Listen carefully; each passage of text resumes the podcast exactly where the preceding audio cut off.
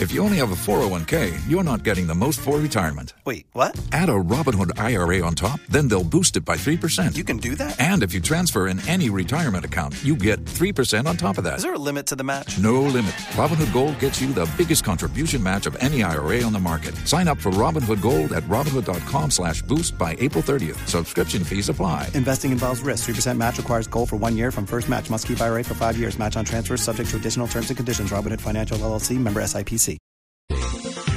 Aquí comienza Mesa Blue con Vanessa de la Torre. Son las 8 en punto. Muy buenas noches y bienvenidos a Mesa Blue, una jornada llena de noticias en el día de hoy en Colombia, pero bueno, como siempre aquí queremos hablar de los contrastes y de esto que nos interesa profundamente, que es el tema del coronavirus, de la pandemia y de algo que está ocurriendo súper interesante en Medellín. Ya vamos para allá, que son cinco colegios privados que esta semana arrancan clases ya presenciales bajo el modelo de alternancia y con un porcentaje de estudiantes por día. Eh, son colegios que están adoptando estas propuestas que han hecho desde el gobierno nacional y arrancaron ya.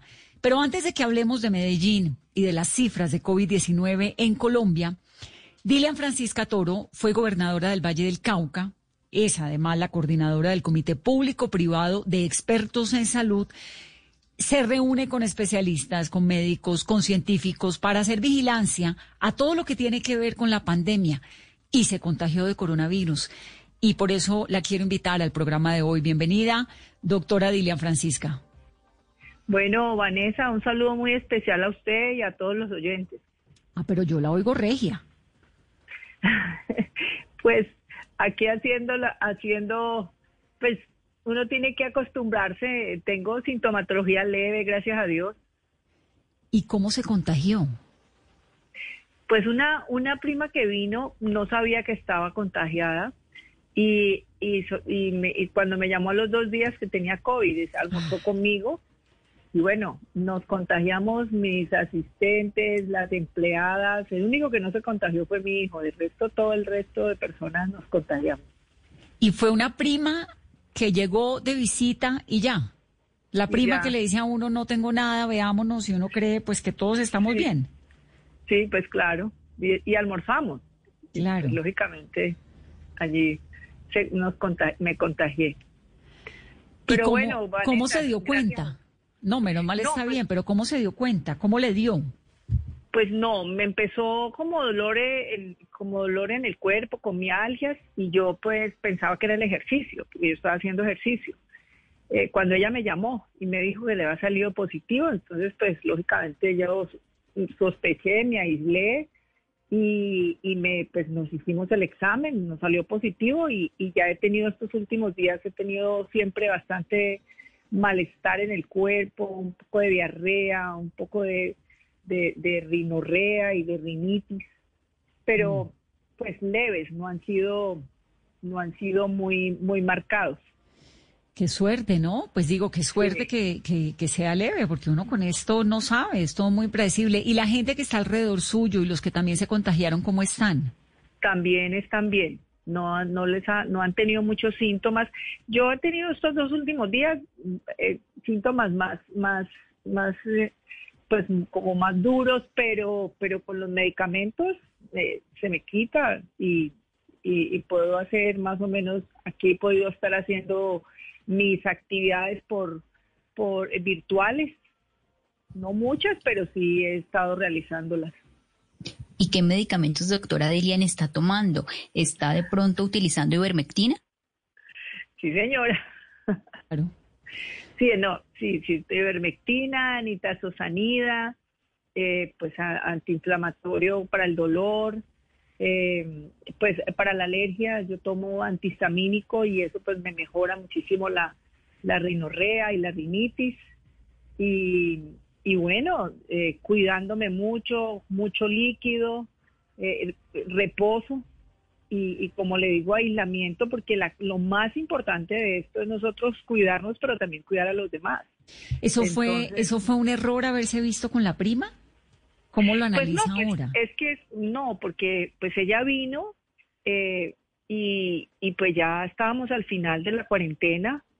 Eh, vino a, traerme unos, documentos, llegó a la hora del almuerzo, le dije, pues te quedas a almorzar. Uno está con el tapabocas, pero en la hora del de almorzar, pues se lo quita. Quita, claro. Y, y, y, nos, y pues me contagió a mí y lógicamente pues yo contagié al resto de personas. Sí. Ahora, doctora Dilian, ¿qué tanto ha funcionado en el Valle del Cauca, en Cali en particular, el uso de la ivermectina? Que eso inicialmente fue como un experimento sin mayores contraindicaciones y con unos resultados que en algunos lugares han sido muy exitosos. No sé en el Valle, no sé en Cali. Pues de todas maneras, eh, lo, lo, que le puedo decir es que como evidencia científica, pues comprobada, no está. Hay un estudio que se está realizando por parte del Centro de Infecciosas con los médicos López, el, eh, Pío López y su hijo, y está ya se está realizando. Es un, es un estudio, pues ya es un ensayo clínico eh, muy serio, aprobado por el INVIMA, ya se está haciendo en, en, en, Cali y, en el departamento.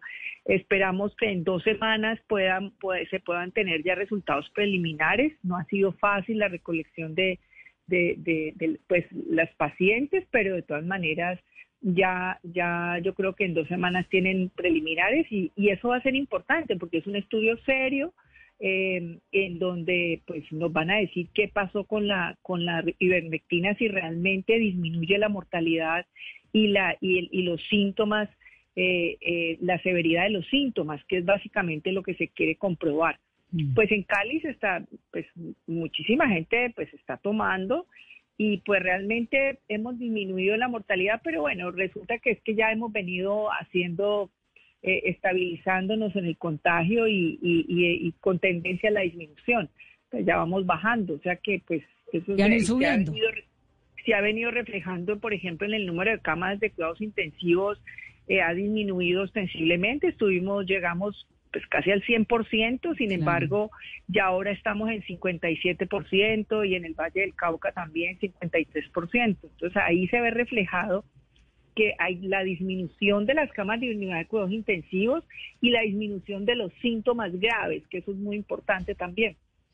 Claro, que se ha ido, pues podría ser aún, podría ser mucho más grave. ¿Y cómo les fue, digamos, con estos eventos? El Agualulo, que el alcalde nos contó la semana pasada que iban a hacer eh, lo del Parque Alameda y que estaban como tratando, pues porque la gente quiere salir a la calle. Pero también vimos mucha gente en muchos lugares del Valle del Cauca, ¿no? Sí, pues de todas maneras, pues es muy difícil uno poder, a ver, lo que más se ha venido insistiendo ha sido en la responsabilidad del autocuidado. Y eso pues lo hemos se ha venido eh, difundiendo como una forma de, decir yo me cuido y, cuidas a los demás pero de todas maneras en esos en ese tipo de, de, actividades no es tan fácil uno poder estar diciéndole ves que tiene que estar con el tapabocas ves que no tiene que tener distanciamiento social es muy difícil y hay mucha gente sí se ha venido cumpliendo más o menos, pero definitivamente cuando ya la gente empieza a coger más, eh, como más tranquilidad, entonces ya se quita el tapabocas, ya están bailando juntos y eso, y pues eso, esos resultados o, o por lo menos los efectos de eso se van a ver más o menos en 15 días, 20 días. Y eso es precisamente lo que nosotros hacemos fue un comité que, que a instancias de la gobernadora, precisamente para que las decisiones se basaran en evidencia científica y trabajamos con la Universidad del Valle, la Javeriana, la de Toronto. O sea, hemos venido trabajando muy, muy de la mano todas las universidades y ahí se ve cómo eh, se proyecta qué es lo que va a pasar eh, en, las, en el número de casos, eh, por la movilidad, por la transmisibilidad, por, por unas plataformas tecnológicas que se tienen y con eso pues uno va mirando cuáles son y, le dice al, al, mandatario para que pueda tomar las decisiones. Y yo creo que eso ha sido muy importante.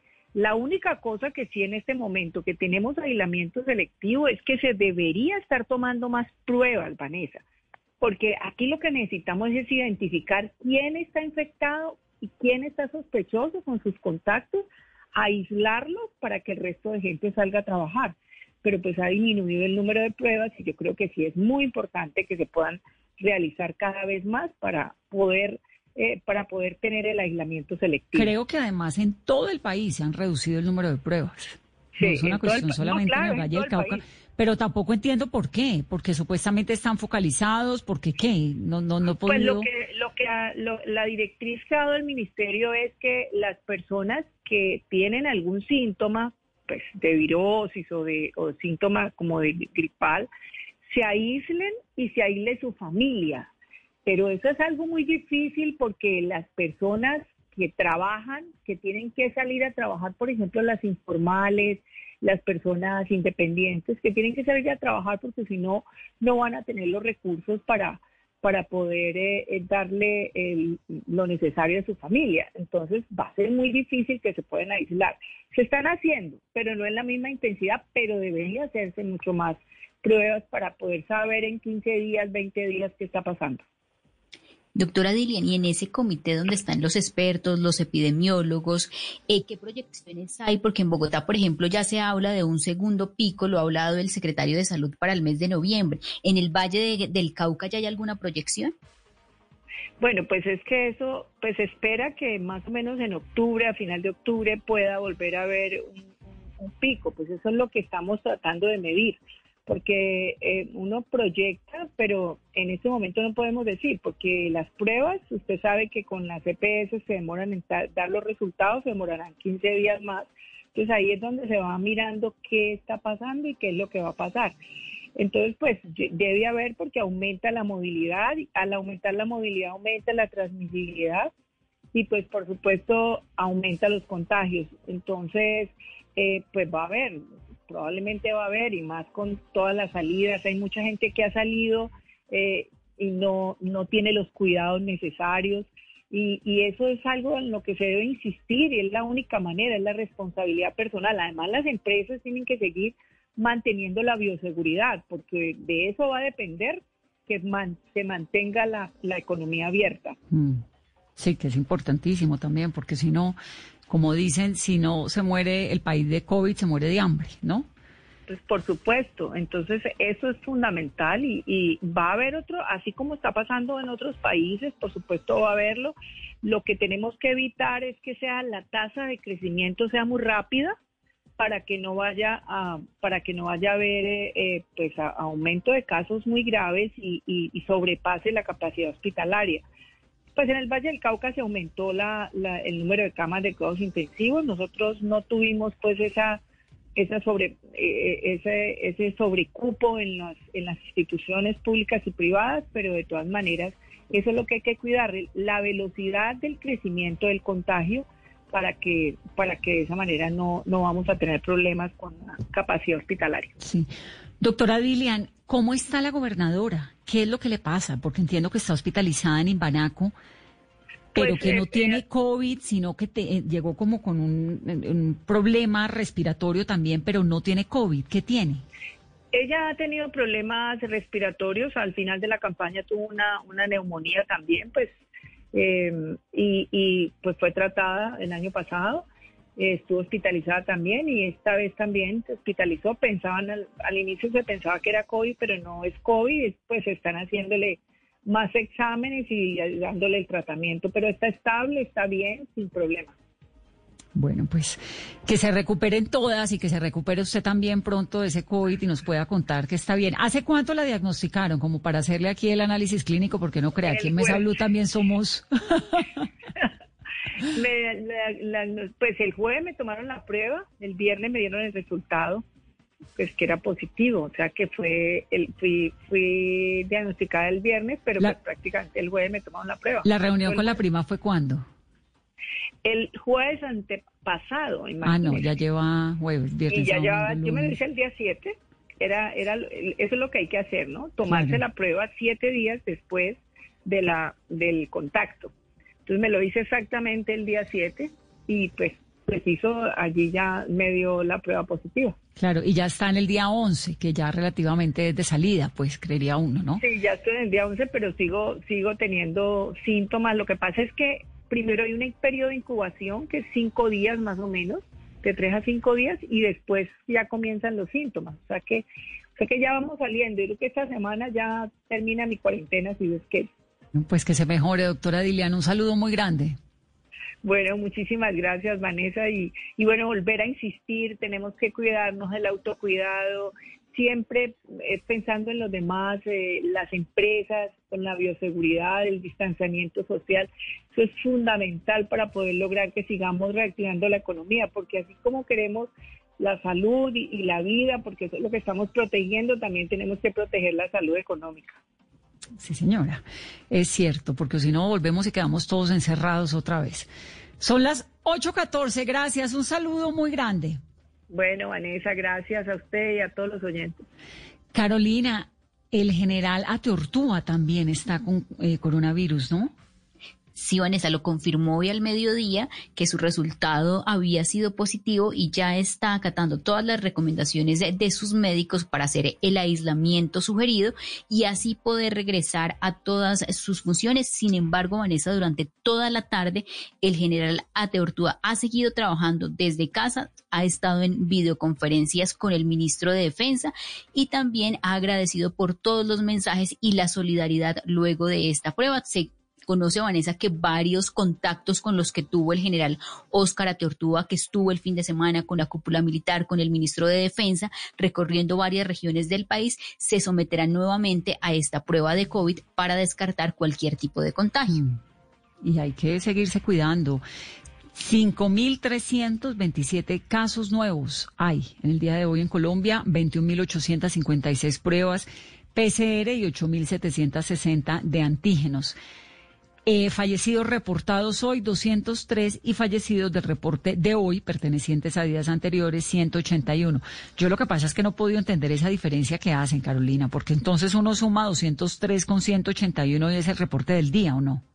Sí, es, descontar, Vanessa, y eso lo está haciendo el, el, Ministerio de Salud y el Instituto Nacional de Salud, porque siempre hemos hablado del rezago que hay en materia de cifras, Vanessa. Y hoy es un día importante porque la última vez, Vanessa, que tuvimos alrededor de 5.000 casos en Colombia fue el miércoles 15 de julio. Ese día tuvimos 5.271 casos. Y en cuanto a fallecidos, el reporte 203 y el 20 de agosto habíamos tenido 204 y el 22 de julio 207. Otro dato importante, Vanessa, hoy Bogotá no fue la ciudad que reportó mayor número de personas fallecidas, sino el departamento de Antioquia con 47, Bogotá registró 39, Santander 24, el Valle del Cauca 13, Cundinamarca 9 el Meta 8, norte de Santander 6. Y en materia de casos, Bogotá sí sigue liderando el número de casos que se reportan diario eh, por parte del Ministerio de Salud. Bogotá 2029, Antioquia 667, el departamento de Huila 269, Valle del Cauca 240, Cundinamarca 209, Santander 207. Vamos a hacer una pausa, 8.17 con esa información. Si usted tuviera la posibilidad de enviar a sus hijos al colegio esta semana, ¿lo haría? Creo que es una pregunta muy importante para tantos padres de familia. En Francia acaban de cerrar varios colegios, pero también hay 40.000 abiertos. Eh, países como Israel reversaron la decisión de abrir colegios. Ha pasado de todo en este experimento de abrir y cerrar. En Inglaterra nunca cerraron, dejaron de ir los padres que quisieron demandar a sus hijos de manera voluntaria. En España están reversando algunos colegios. Esto es una situación pues tan impredecible que obviamente el miedo, el temor es un común denominador aquí y en la China. Entonces vamos a hablar en breve sobre eso, sobre los colegios, porque hay cinco que arrancan esta semana ya, que son los primeros de Colombia, que arrancan ya en esta forma semipresencial. Volvemos en breve tenemos un reto, algo que nos impulsa, eso que nos hace levantar de la cama todos los días, un sueño que nos lleva al límite y nada más importa. No importa el dolor, ni la frustración, no importa el tiempo. Un reto que es a la vez nuestro combustible y nuestra obsesión. Porque nada se consigue de la noche a la mañana. Este es mi reto. ¿Cuál es el tuyo? Pasta Sonia, sabor y energía que te hacen mejor. Trabajamos pensando en usted. Estás escuchando Blue Radio. Aprovecha este espacio para descubrir nuevas pasiones. ¿Sabes tocar algún instrumento? ¿Te gusta pintar? ¿Cocinar? Es tiempo de cuidarnos y querernos. Banco Popular. Siempre se puede. Conoce la nueva tarjeta de crédito Zafiro del Banco Popular. Diseñada para agradecerle a nuestros profesores por todo lo que nos han enseñado. Con descuentos en todas las compras en establecimientos relacionados con educación. Seis meses gratis de cuota de manejo y mucho más. Solicita ya tu tarjeta de crédito Zafiro en nuestras oficinas y disfruta todo lo que tenemos para ti. Hoy se puede, siempre se puede. Banco Popular. Somos Grupo Aval. Vigilado Superintendencia Financiera de Colombia. Muy bien, son las 8, 19 minutos de la noche. El proyecto de los colegios, hace seis meses comenzaron ya, hace casi seis meses, los niños colombianos a estar en la casa. Una generación inédita. Niños encerrados que tuvieron que adaptarse, como los profesores y como los papás y como todos, a unas velocidades increíbles a la virtualidad con unas dificultades muy grandes, porque Colombia no es un país 100% conectado. Entonces, con unos retos gigantes y con unas consecuencias muy delicadas en la salud mental de los niños que vamos a ver eventualmente cuando empecemos a analizar las consecuencias de tener niños encerrados durante tantos meses, pero además con unas brechas muy grandes también en el tema de la educación. ¿Qué es lo que ha propuesto, Carolina, el gobierno para que el regreso a clases sea de manera alternada, que sea unos días sí, unos días no. Y en Bogotá en particular, eh, recordar que la alcaldesa dijo hoy que no hay obligatoriedad, que de aquí a diciembre el padre que no quiere mandar a sus hijos al colegio, pues no lo tiene que hacer. Vanessa, y es que la alcaldesa también ha dicho que este regreso a clases se tiene que dar de una manera gradual, progresiva y segura, también de manera voluntaria y concertada. Pero, por ejemplo, en la capital del país, ¿cuál fue el anuncio que se hizo hoy, Vanessa, y que aplica para los colegios privados y los jardines, que van a poder hacer esta solicitud para poder tener actividades presenciales? ¿Qué días serían? Los lunes, los martes, los miércoles, los viernes, los sábados, sin ningún tipo de restricción horaria. Esto previo consentimiento informado de los padres. El colegio o el jardín presenta esta solicitud y la alcaldía va a tener de tres a cinco días para que evalúen y si están cumpliendo con todos los protocolos de bioseguridad, ya van a poder habilitar estas actividades presenciales en estos colegios privados y en los jardines de la capital del país en este mes de septiembre. Para los colegios distritales, la, estas medidas aplicarían y estos pilotos iniciarían en el mes de octubre. Algunas cifras, el 35% del total de los estudiantes son los que van a poder participar de estas actividades y clases presenciales. En Bogotá, Vanessa, hay 1.782 establecimientos educativos y jardines infantiles privados donde van a iniciar estos planes pilotos y estos eh, momentos ya de regreso a las aulas por parte de estudiantes y de docentes. Catalina Guzmán es la rectora del Colegio Marymount de Medellín, que regresó hoy a clase con las alumnas de preescolar bajo ese modelo de alternancia. Catalina, bienvenida a Mesa Blue. Hola Vanessa, hola Carolina, ¿cómo están? Qué nervios o no, y qué dicha, y qué todo. qué felicidad, creo que es la palabra que, encuentro para, para expresar eh, el día de hoy. Una felicidad volver a, escuchar el colegio con vida y con las niñas en el campus. Es, sí, de acuerdo. Es, es una situación, sabe que fui la semana pasada al colegio de mis hijas por una situación que tenía, pues tenía que ir a hacer algo al colegio de mis hijas. Y creo que ha sido el día más impactante que he tenido, con todo y las noticias que he reportado y todo lo que quiera que ha pasado en esta pandemia, el día en que emocionalmente más triste estuve fue cuando vi ese colegio desocupado. ¿Y esto qué es esto tan impresionante? Pocas cosas tan tristes como un colegio sin niños, ¿no? Sin Completamente. Muy impresionante. completamente de acuerdo. Y entonces, ¿cómo lo manejaron? ¿Cuál es la propuesta? ¿Qué es lo que están haciendo?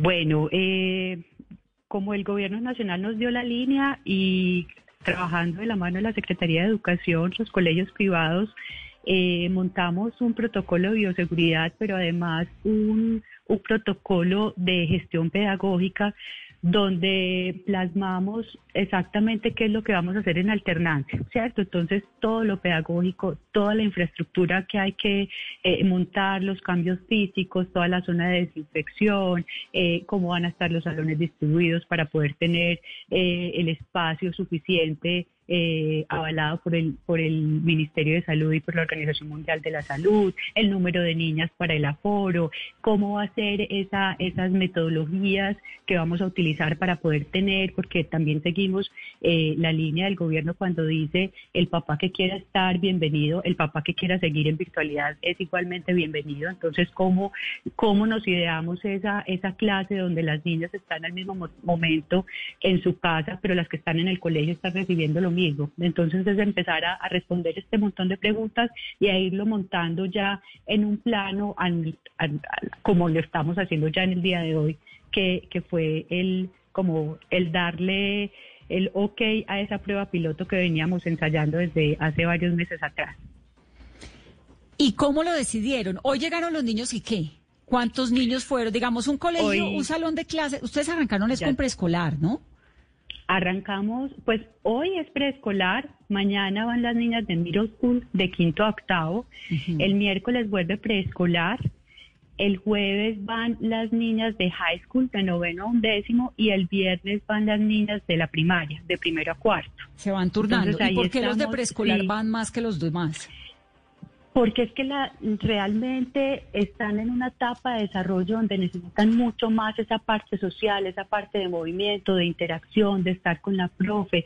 Para todas mis niñas del colegio, desde los tres años hasta los 18, eh, están en una etapa fundamental, cada una en, esa etapa evolutiva importante, pero realmente aquí queremos privilegiar eh, el preescolar. Por ejemplo, nuestras niñas, las que entran a nursery, que son las más pequeñitas, que están comenzando esa etapa escolar, están en las tardes. Entonces, de una a cuatro ellas están solitas en el colegio para que puedan estar con sus profes en el espacio eh, físico, que puedan correr, que se puedan mover. A eso le estamos eh, apuntando y privilegiando. Y en el momento en que están las demás niñas, pues también esos espacios, esas actividades que tengan esa, esa didáctica eh, importante de, de la presencialidad.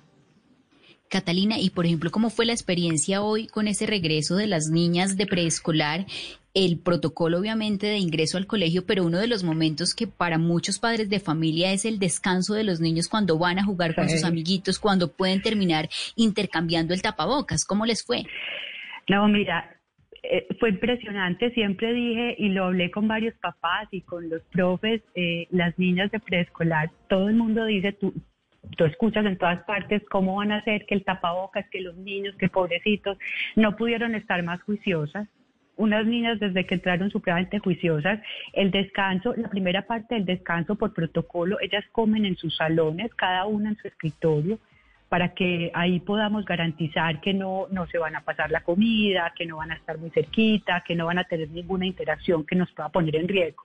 Cuando terminan la, la comida, se van con su profesora eh, y con su acompañante para unos espacios que designamos en el colegio separados eh, los grupos, entonces cada grupito está, no se, no se junta con otros grupitos, eso nos ayuda a tener, si en algún momento hay, hay algún, algún contagio, alguna sintomatología, que sea, pueda hacer ese cerco epidemiológico ¿cierto?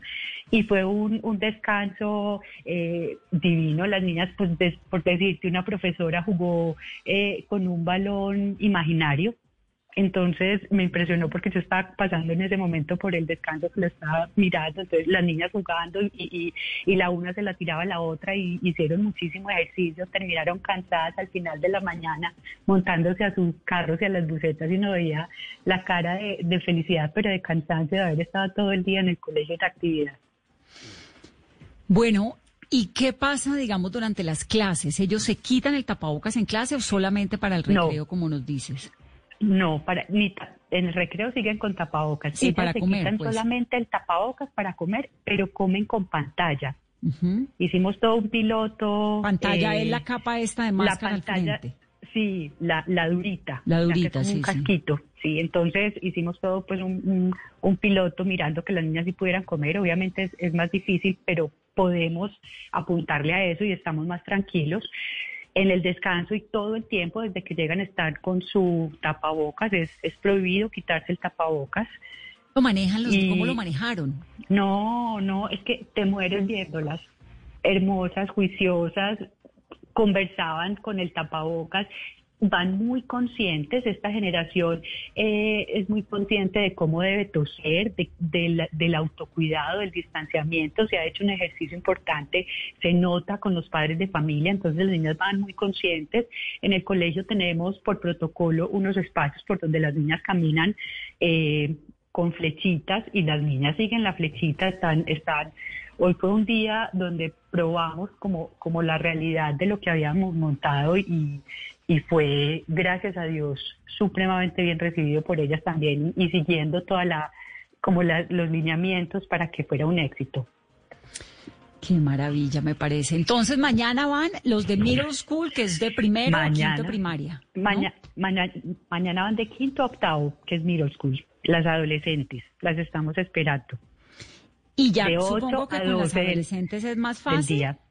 Muchísimo más fácil, claro, porque tú llegas, te bajas eh, o el papá te deja, pues si llegas en tu buseta o el, o, el papá te deja, te hacen tu protocolo de entrada, tú previamente desde la casa debiste haber hecho eh, la encuesta diaria que hay que hacer, que tenemos un aplicativo para el colegio que lo haces desde el celular, entonces eso se corrobora esa información con la, con la que tomamos al inicio, entonces ya las niñas van, las acompañan hasta el salón y en el salón ya está su profe esperándoles para comenzar la clase y que se conecten las niñas que están en la casa para que todas estén en grupo, unas presenciales y las otras desde la virtualidad. Bueno, ¿y cómo están cuidando a los profesores? Obviamente los profesores pues están en cuarentenado, me imagino, y todo lo demás. Pero ¿cómo hacemos para saber que los profesores no van a recibir a una prima que se va, va a llegar contagiada de coronavirus? Son los más, esos son los que más hemos cuidado. Mira, empezamos, nosotros comenzamos el año el 27 de julio, desde el 27 de julio eh, presentamos la estrategia de del aplicativo que se llama Tú me cuidas, yo te cuido, y con esa todos los días podíamos hacer un registro que lo seguimos haciendo diariamente, que es el mismo que hacen ahora las niñas, un registro diario de sintomatología, pero no solamente de la temperatura y de qué síntomas tienes, sino con quién estuviste, a quién recibiste, es una persona externa a tu casa, fue un domicilio, si saliste a mercar, dónde mercaste. Entonces eso lo que nos da a nosotros es una data, una información diaria que la estamos analizando para, para mirar si en algún momento hay algún síntoma, pues poder tener también ese cerco epidemiológico y así podemos asegurar eh, que hay un ambiente seguro dentro del colegio. Pues Catalina, muy arriesgados, muy pioneros, me parece bien. Creo que yo también como mamá ya estoy diciendo, creo que hay que, hay que ir al colegio. Es demasiado tiempo ya, es que son seis meses, es demasiado, ¿no? Tal vez me gustaría aprovechar que usted es educadora para que nos diga el, drama que están enfrentando los niños que tal vez no nos estamos dando cuenta, digamos, las consecuencias de este encierro. Sí, eh, en el programa lo dijeron muy bien ahora, eh, la soledad de los niños, la, salud mental de los niños, el poco movimiento que están teniendo, la poca interacción, eh, eso está afectando no solamente la parte personal, sino la parte social y el aprendizaje, porque el niño no está en contacto directo con, con su profesora, con sus compañeros, no está en interacción, no está preguntando, no está cuestionando, eh, no está escuchando, como lo hacen en la presencialidad. Y estamos también poniendo en riesgo esa parte de salud mental porque son niños que puede que sean unos niños que algunos no estén expresando, pero, pero tienen unas, eh, unas formas de reaccionar más violentas que antes. ¿Qué estará pasando? Claro, el niño está somatizando esa soledad, esa angustia, ese encierro, el no poder moverse. Es que el niño per se en, en etapa de formación necesita moverse, necesita correr y los tenemos completamente eh, guardados, por decirlo así, obviamente por protección. No es que vamos a salir ahora como locos a, dejarlos eh, hacer lo que quieran, pero sí tenemos que tener unos espacios seguros donde ellos puedan volver a generar esas dinámicas tan comunes y tan de la niñez. Sí. Pues me encanta tener la rectora aquí en Mesa Blue para que nos diga eso cómo están apostándole ustedes a volver a la educación, cómo le están manejando el protocolo, lo posible y supongo que en cualquier momento, en caso de que toque tomar la decisión de reversar, pues la toman o no. cerramos. tenemos muy claro, mi, creo que la palabra que hemos acoplado más en el equipo de trabajo es la flexibilidad. Estamos en un momento de, eh, ahora estamos arrancando, estamos felices con la esperanza de, de, esta nueva normalidad, como la llaman algunos, con la esperanza de volver, volver a ver las niñas en las clases, pero en el momento que tengamos que cerrar tenemos la tranquilidad de que ya está montado el proceso y volvemos otra vez a la virtualidad. Entonces es vivir el día a día. También aprendimos de esta pandemia que no se puede planear a un futuro largo, que tiene que ser día a día y con base en eso vamos nosotros trabajando. Tenemos que mirar también cómo va eso, esos números que ustedes están reportando ahora, va a haber crecimiento, cuál va a ser el pico, qué va a decir el gobierno nacional, nosotros con nuestros epidemiólogos, con las personas que nos están asesorando y tomar decisiones. Pero creo que hemos sido como colegio muy rigurosos eh, en el día a día, en la preparación para este momento y, y estamos prestos a seguir, pero también tranquilos si nos toca en un momento reversar y, parar y continuar en virtualidad. O sea, los dos modelos los podemos manejar. Le toca a uno ser totalmente flexible en esta en esta coyuntura y ver ir viendo, ¿no? Ir prueba ensayo, prueba ensayo. Evaluar todos los días. Y hoy, por ejemplo, qué aprendizajes tuvimos para ajustarlos para esperar las niñas de mañana. y el bus, se iban en bus, eh, supongo, ¿no? Sí, los padres de familia que quisieran estar con, con su bus eh, fueron. Y los que no iban en su en su en sus carros. Y los de bus obviamente con los sí carro particular. Con todo el protocolo aprobado por por nuestra coordinadora de seguridad y salud en el trabajo quien ha sido la persona que ha liderado ese proceso de bioseguridad en el colegio y, y hoy funcionó muy bien con las niñas pequeñas. ¿Y se iban, se van cuántas niñas por silla o silla de por medio? ¿Cómo? Depende, Porque además una supervisora por cada niño, esos niños como son de necios. son, son, depende, hay unas que van seis niñas y otras que van ocho niñas, depende de, qué tan grande es la, es la buceta, pero si es una niña por, por fila, son muy, muy espaciadas y las otras sillas están bloqueadas, o sea, las niñas no se podrían cambiar de, de silla, deben ir con tapabocas obligatorio y deben ir con su máscara también, obligatorio. Lo mismo que la persona que está eh, acompañando a las niñas en, en el trayecto del transporte. ¿Y las niñas son de qué edades? Los de hoy, la edad máxima. Los de hoy estuvimos desde los 3 hasta los 6. De 3 Las más chiquitinas. Claro. Ay, qué belleza, pues rectora. Ay, no, unas hermosuras. No, pues el apoyo total, ojalá le funcione, ojalá le vaya bien. gracias. Siga, que sea el pionero para que todos los colegios puedan hacer lo mismo, que todos los niños puedan ir al colegio. Ojalá le salga muy bien esto, de verdad. Ojalá que sí. que sí. Bueno. Mil gracias, mil Un gracias. saludo. Muchas gracias por estar aquí. Es Catalina Guzmán, la rectora del Colegio Marymount de Medellín. Volvió hoy a las clases y lo hizo con las alumnas de preescolar. Entonces, preescolar hoy, mañana van las más grandecitas, pasado mañana vuelve el preescolar, luego van otra vez ya los más grandecitas y así. Y José Torres es el papá de Sofía, que tiene tres años, y de Susana, que tiene cinco años, y que regresaron hoy al colegio. Eh, José y Ana María, bienvenidos a Mesa Blue. Muchas gracias, Vanessa. Buenas noches también para ti, para todos los oyentes. Un saludo a Carolina y muchas gracias por la oportunidad de estar en tu programa en la noche de hoy. Aquí estoy también con mi esposa Ana María, que estamos los dos juntos para responder las inquietudes y poder compartir la experiencia que tuvimos en este día que fue que generó mucha ansiedad, pero que finalmente fue un día maravilloso. bueno, muchas gracias por, por invitarme. Ana María, bienvenida. ¿Por qué decidieron mandar a sus hijas, que tienen tres y cinco años, al colegio? Bueno, Vanessa, la decisión es una decisión que se tomó a corto plazo. Esto es un proceso que venimos teniendo desde que empezó toda esta pandemia. Definitivamente, cuando uno toma esta decisión, tiene que considerar de que esto es un trabajo en conjunto en lo que es el hogar y el colegio. En el hogar nosotros también empezamos a hacer con nuestras dos niñas un proceso de educación ante esta situación que estamos viviendo a nivel mundial como tú misma dijiste, tenemos dos niñas pequeñas, una de cinco años y otra de tres años y medio. Y lo de la parte de todos los cuidados de seguridad los empezamos a fomentar desde la casa desde hace meses atrás, que ellas empezaran a tratar de definir la importancia de lo que era el cuidado, lo de la parte del distanciamiento, lo de que a pesar de que son pequeñas, tengan presente la importancia del tapabocas, de lo de la parte del cuidado de las manos y un montón de instrucciones que no solamente pensamos en el colegio, sino de todos modos en el momento en que definitivamente hubiera la oportunidad de que ellas pudieran salir un momento acá en la parte inferior del edificio donde vivimos, de que si de pronto tenían que estar en contacto con otras personas, todo ese tipo de situaciones, pues nos iban dando como un camino de educación en lo que era el cuidado que ellas, que a pesar tan, ser tan pequeñas, deberían tener. Y ya obviamente en este trabajo en conjunto eh, empezamos a tener un apoyo eh, que quiero resaltarlo, que es un apoyo extraordinario de, nuestra institución, de nuestro colegio.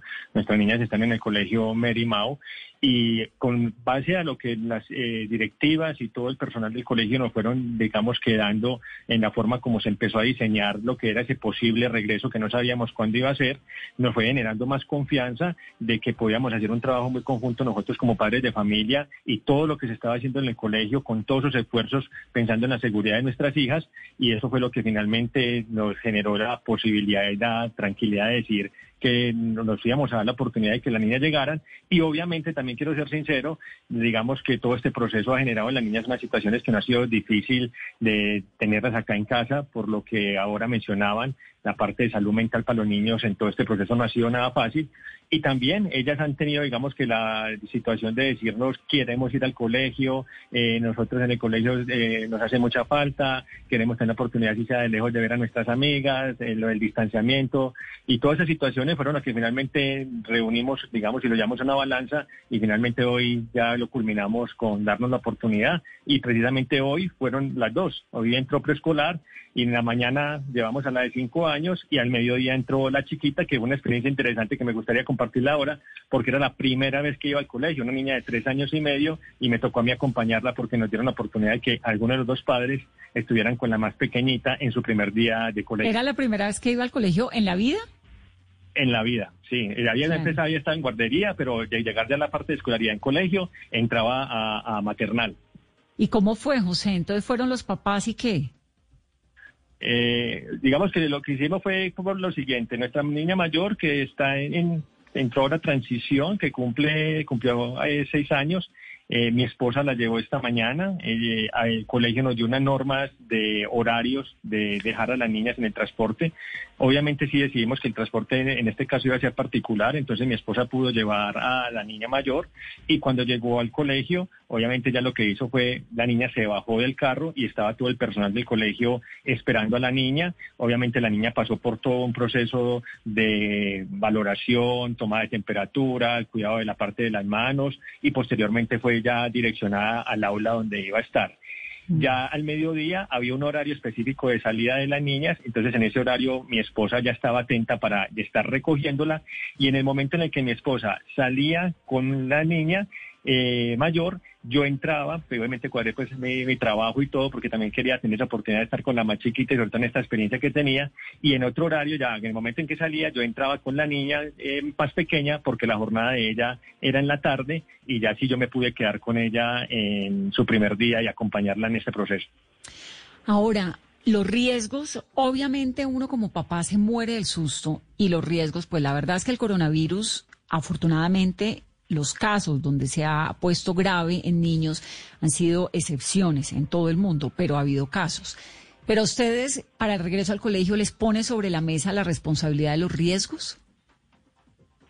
¿O eso es algo que uno sabe y de lo que no se habla? Pues, eh, bueno, acá tenemos una ventaja y es que mi esposo es, es personal médico entonces, pues digamos que muchas de las mamás también nos preguntaban, bueno, pero él por ser personal médico, ¿qué piensa de la entrada al colegio? ¿El qué dice? Entonces él nos ha estado acompañando mucho, pues José acá nos ha estado acompañando mucho como en ese proceso desde, desde la información que, que se da y, y también desde el ejemplo y desde el modelamiento que él nos ha dado en todos estos cuidados. Entonces con él, con él hemos aprendido nosotros también a manejar un poco eh, digamos que toda esta pandemia y, el acompañamiento, pues como decía mi esposa ahorita, del colegio ha sido extraordinario porque con la pequeña, en, eh, ellos entraron la segunda semana de agosto y con la pequeña, que empezó apenas en nursery y ahora eh, en agosto, eh, la profe venía dos veces a la semana y en esas dos veces a la semana pues lo, empezaron a hacer eh, visitando las profes a las niñas en esas primeras semanas lo que hacían era que les explicaban también las clases eran con su tapabocas con su máscara con el uniforme del colegio la profesora ¿Ah, sí? venía también Sí, En la casa. era, sí, era, fue súper chévere. Entonces, claro, para ella hoy fue muy familiar. Primero, pues porque vio a su profe, a la que la estaba acompañando acá en la casa. Y segundo, porque los días que la profe no venía, ellas se conectaban un, un ratico muy corto, porque eh, una, una niña de tres años conectada a una pantalla no se concentraba, ella no se concentraba lo suficiente, pero el ratico que se conectaban era súper chévere porque eran todas las amiguitas, ella las podía ver, eh, las profes cantaban las canciones de bienvenida, las oraciones, eh, repasaban mucho lo del cuidado del tapabocas, entonces para ella fue muy familiar llegar hoy al colegio, inclusive como anécdota les contamos que, que mi esposo no sabía si llorar o reír porque cuando llegaron al colegio, lo primero que la niña le dijo, bueno papi, gracias, chao, nos vemos más tarde. Y era la primera vez que ella iba a un colegio, pues porque había estado en guardería, pero un, un poco, pues un tiempo muy corto porque empezó la pandemia y no alcanzó a ir más tiempo. Eh, y, y- ya esta fue la primer, el primer encuentro que tuvo como con una institución grande, en un colegio, donde iba a conocer sus compañeritas nuevas. Claro. Y la mamá con el corazón hecho una pasa, o la mamá Sí. tranquila. ¿Cómo, cómo Sí, sí, yo- manejaste yo- eso? en la, en la, por la mañana cuando dejé a, a la, a la hija mayor, yo me volteé y decía, ¿será que lloro? ¿Será que me río? ¿Qué es esta hermosura? Y, y digamos que, que la miraba y yo le di la bendición y yo dije, estoy tranquila y estoy confiada porque estoy entregando a mi hija en buenas manos. Eh, de verdad que ellos, el colegio nos dio muchísima confianza y mucha tranquilidad de poder hacer este proceso tranquilo. Hay una cosa muy importante, Vanessa, y es que obviamente el temor siempre va a estar y esto va a generar ansiedad y como te explicaba ahora, esta fue una decisión que tomamos como familia y también en conjunto con la tranquilidad y la seguridad de un trabajo muy serio y muy profundo que nuestra institución también ha hecho en el cuidado de nuestras niñas. Pero uno como adulto, y ese es un consejo que también le doy a los padres de familia, eh, sé que a veces no es difícil tomar esta, es una situación muy difícil y que no es fácil estas decisiones, pero también cuando uno asume que va a tomar el- esa decisión y, que, y que se va a ir, digamos que en la parte de la presencialidad, eh, los hijos, en este caso, en este caso que tenemos dos niñas tan pequeñas, tienen que ver padres que también les transmitan a ellos confianza, eh, tranquilidad, eh, que no les muestren temor, que no genere pues como esa situación como de estrés, porque ellos finalmente lo que hacen es lo que uno como padre también les está mostrando y si obviamente no logra pues tratar, digamos que equilibrado en esta situación, tratar de ser lo más digamos que eh, transparente en darles seguridad, confianza a ellos, eso también les va a generar a ellos confianza y tener en cuenta de que el trabajo en ellos y su desempeño dentro de la institución va a ir muy de la mano con lo que uno también les está de todos modos proyectando desde la casa. Claro, es, es, es, de todas formas no deja de ser muy, muy angustiante, ¿no? Es, Sí, creo que es lo que toca, a todos nos toca dar ese paso en algún momento, pero de todas formas no deja de ser eh, preocupante. En algún momento, porque nos estaba contando José es médico, ¿no? No sabía. Sí, sí. Y en algún momento, José, ¿consideraron ustedes en la casa la posibilidad de decir, no, por ahora no, no van al colegio? Muchas veces. Sí. ¿Y qué los animó a que vamos al colegio?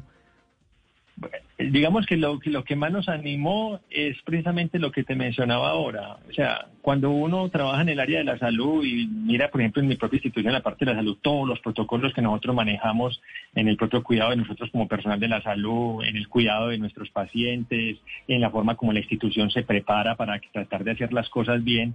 Y cuando uno eso lo proyecta eh, a, una institución de educación y se da cuenta uno que, que es increíble la institución como también va montando unos protocolos que están muy bien estructurados, que son protocolos que en parte no tienen nada que envidiarle a lo que se hace, por ejemplo, nosotros en mi institución de salud, en la forma del cuidado, de estar vigilando hasta el mínimo detalle para que los riesgos sean mínimos. Eso también le da de todos a uno, digamos que en parte, pues tranquilidad de que las cosas pueden salir bien y la confianza de que ese reto lo voy a asumir. Eh, como tú misma lo has dicho, sí, sí hay temor, eh, eh, hay veces nos genera dudas y todo, pero también tenemos que pensar de que esto es una situación muy difícil, pensando en que los niños, todo este proceso y ante una situación que no sabemos cuándo va a terminar, porque es que acá por más modelos matemáticos que definamos que el pico va a volver otra vez a aparecer en tanto tiempo, que otra vez vamos, nos van a volver otra vez a generar una cuarentena total, todo muchas veces son especulaciones y manejamos cifras donde hay veces son ciertas, pero también hay veces nos quedamos corticos y ver un niño acá tan pequeño y todo lo que en la parte social, en la parte de no poder tener el contacto con lo que genera su edad con otros niños y situaciones y el estrés que se genera también en la parte de la casa, todo eso digamos que son situaciones que lo hacen pensar a uno en que si uno tiene la confianza en lo que uno viene haciendo desde la casa y hacia dónde va a dejar digamos que su niño, en quién va a depositar la confianza, que en este caso es la institución en la cual nuestras hijas estudian, eso es lo que finalmente equilibra la balanza de decir juguémonos por la cárcel presencial y todos esos motivos los que analizamos para que finalmente tomáramos esa decisión. Aquí hay un montón de gente escribiendo en las redes sociales. Hay un señor que dice cómo regañarlos porque le dan un abrazo a un amigo, cómo llamarle la atención porque un compañero no llevó comida y le dan un pedazo de comida. Todo eso, todas esas cosas, las hablaron supongo con las niñas, por la chiquita es bien chiquita, ¿no? Mira, Vanessa, yo te voy a contar la experiencia que tuve con mi niña de tres años y medio, sobre todo porque la niña, como te decía ahora, fue la primera vez que la llevaba al colegio, entonces nos dio la oportunidad el colegio de que el papá o la mamá la acompañaran en su primer día. Inclusive este acompañamiento van a ser lunes, martes y ya el miércoles las niñas ya van solas. Yo llego al colegio, me bajo con ella, ella desde que se montó al carro con su tapabocas y con su pantalla, con las dos cosas, y obviamente yo con mi tapabocas. Llegamos al colegio, inmediatamente la primera inspección fue si habíamos llenado el registro que la institución había generado también por la página de también de Te Cuidas, que es como algo muy parecido a, lo que tenemos acá en la ciudad de Medellín, en Medellín Te Cuida, donde piden unos datos. Yo ya había llenado los datos de mis dos hijas, de mi esposa y el mío, y inmediatamente verificaron que los datos estuvieran de todos modos bien diligenciados y posteriormente pasamos a una zona de pues pidieron los datos, en este caso a mi niña pequeña y los datos míos, toma de temperatura y lo de la parte de las manos. Y la niña permanentemente con el tapabocas y con su pantalla.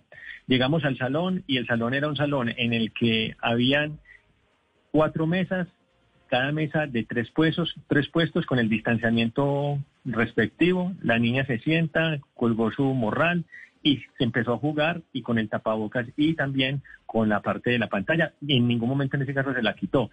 Y eso me llamó la atención porque no solamente fue mi niña, ese fue, digamos, que la tendencia en las niñas que yo veía en el resto del aula y en las niñas que estaban también en los otros salones.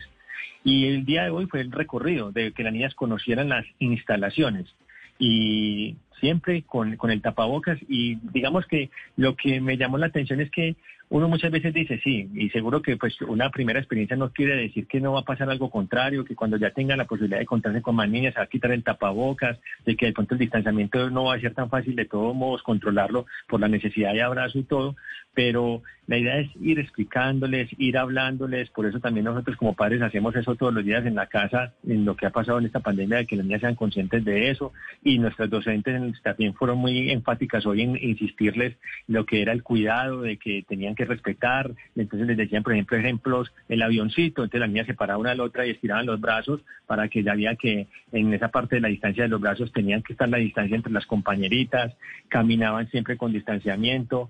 Entonces, digamos que muchas veces uno piensa de que sí, obviamente seguro que va a haber riesgo de que eso cosas porque son niñas pequeñas, pero también hay que darles confianza de que ellas pueden tener la posibilidad de de ser, digamos que, valientes en el sentido de que pueden de pronto seguir las normas, recibir los consejos y hacer cosas que muchas veces uno piensa que no las van a hacer y pues, aparte, digamos que estimular también ese sentido de responsabilidad y las cosas como ya están tomando las cosas, es algo que fue maravilloso verlo y al menos fue la experiencia que tuvimos en el día de hoy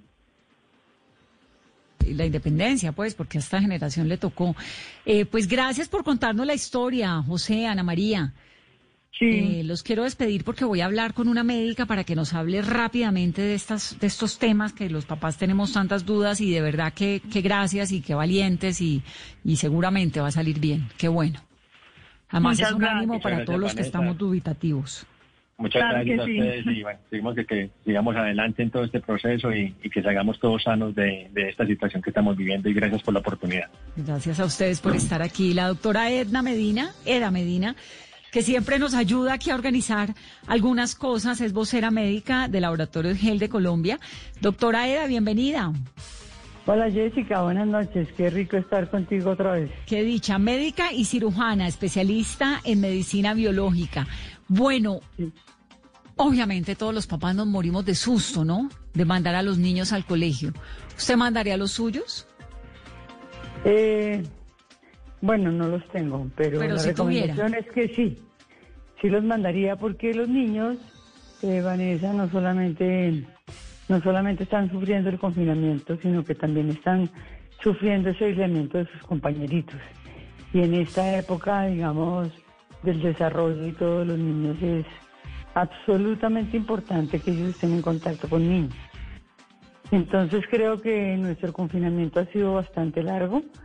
Creo que hemos tenido lecciones aprendidas muy importantes. Eh, creo que los niños ya han sido sometidos a situaciones extremas, digo yo, entonces, creo que además son los más fáciles en acomodarse a la situación actual. Sí. ¿Y los riesgos?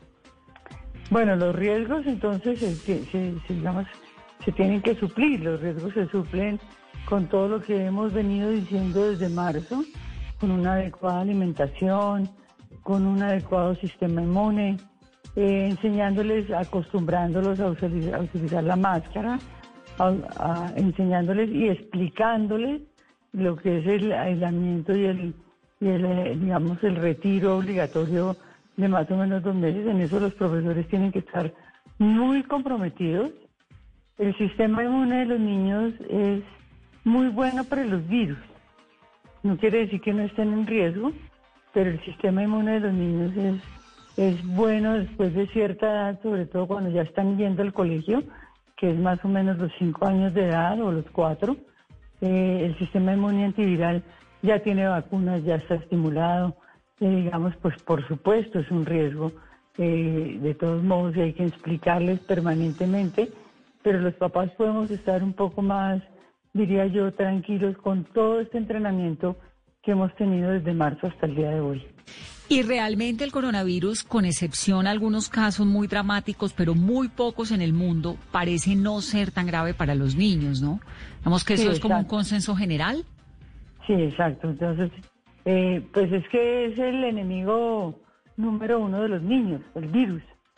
Los virus son el enemigo número uno. Entonces, ellos desde que nacen están haciendo sistema inmune antiviral. ¿Ves? Entonces ya a los cuatro o cinco años hay un sistema inmune, sobre todo los cinco, más o menos maduro contra los virus. Tienen una buena cantidad de células y todo que los protegen.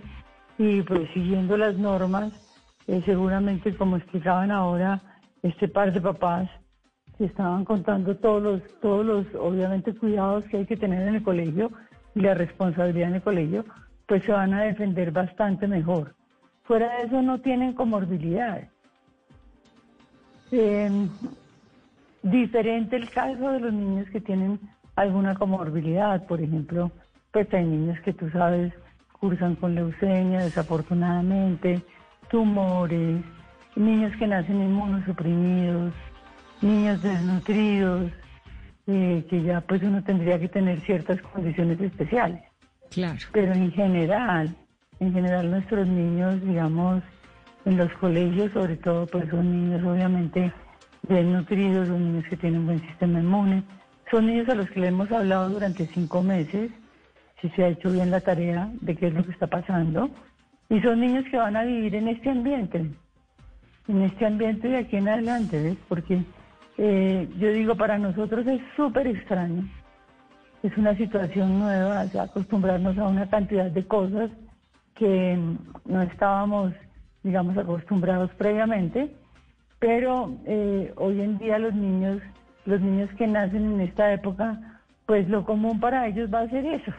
Sí, yo siempre he dicho, hay niños que, que pues nacieron entre las máscaras, entre los tapabocas, entre, ¿sí? Sí, sí, sí, Entonces sí, sí. hay niños Ya que tienen, tienen el chip del tapabocas puesto clarísimo. Claro, clarísimo. claro, Crecieron con él. Son la generación del tapabocas. Exactamente, tienen otro chip puesto. Si les parece más bien un juego, es más el tapabocas pintado, el- la máscara no sé cómo. Bueno, en fin. Son súper, y los niños son, en eso sí son súper responsables. No deja de ser de todas formas una situación angustiante y, un riesgo de alguna manera, ¿no? Los Pero tienen que estar muy pendientes de las normas. Sí. Que se cumplan, eso es lo importante.